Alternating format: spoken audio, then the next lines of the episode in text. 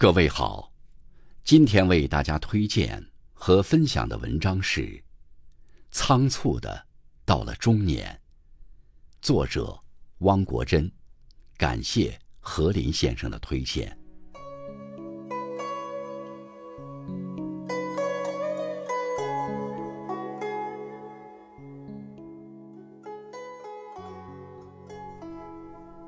像被河水冲刷的船，你仓促的到了中年。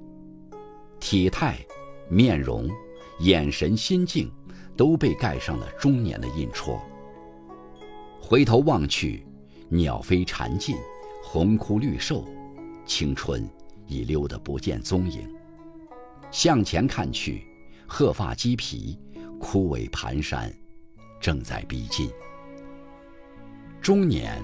和正午有些相似，凝重、深邃、空旷，是生命曲线上的一个极点。站在这儿，来路一览无余，去路上能搅出的动静也大致不出其右了。人生像魔术师，抖开了他的包袱，不会再有太多的神秘可言了。人们赋予这个年龄的关键词是成熟。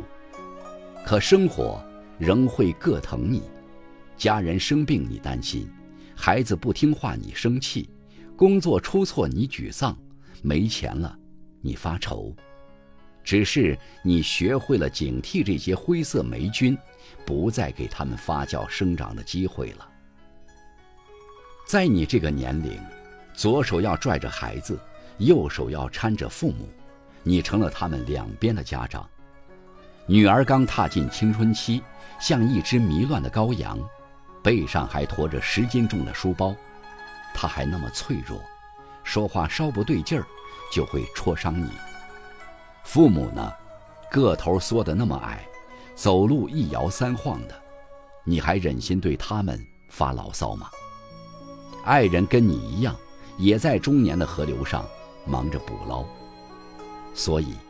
你得有自我疏通和修补的能力，你得维护你一贯的原则、一贯的形象，大大咧咧、乐乐呵呵。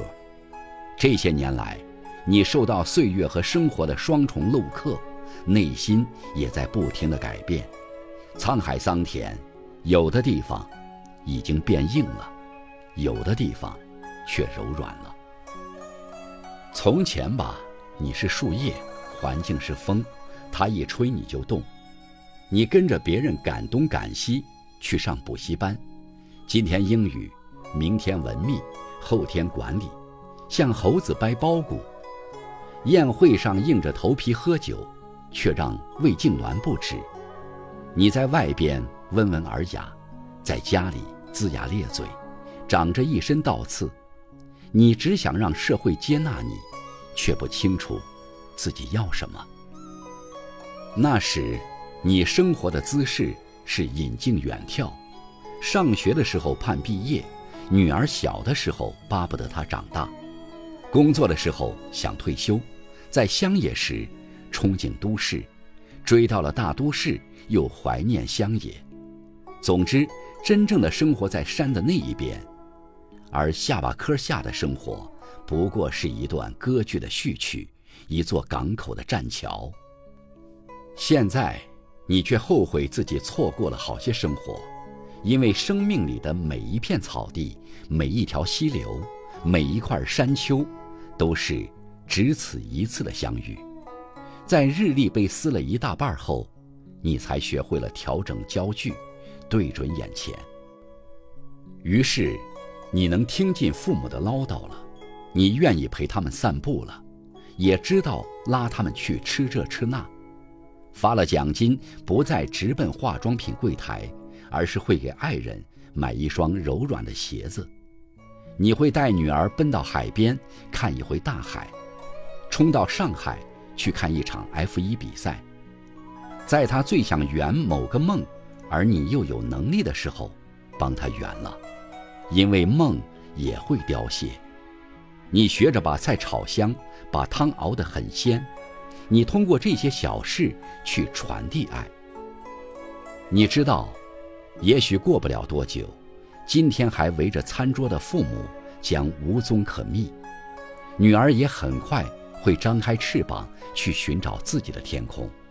她将不会在每一天回家就拽着你的衣襟给你播报班上的新闻，也不会再往沙发上一躺就把臭脚丫往你怀里塞了。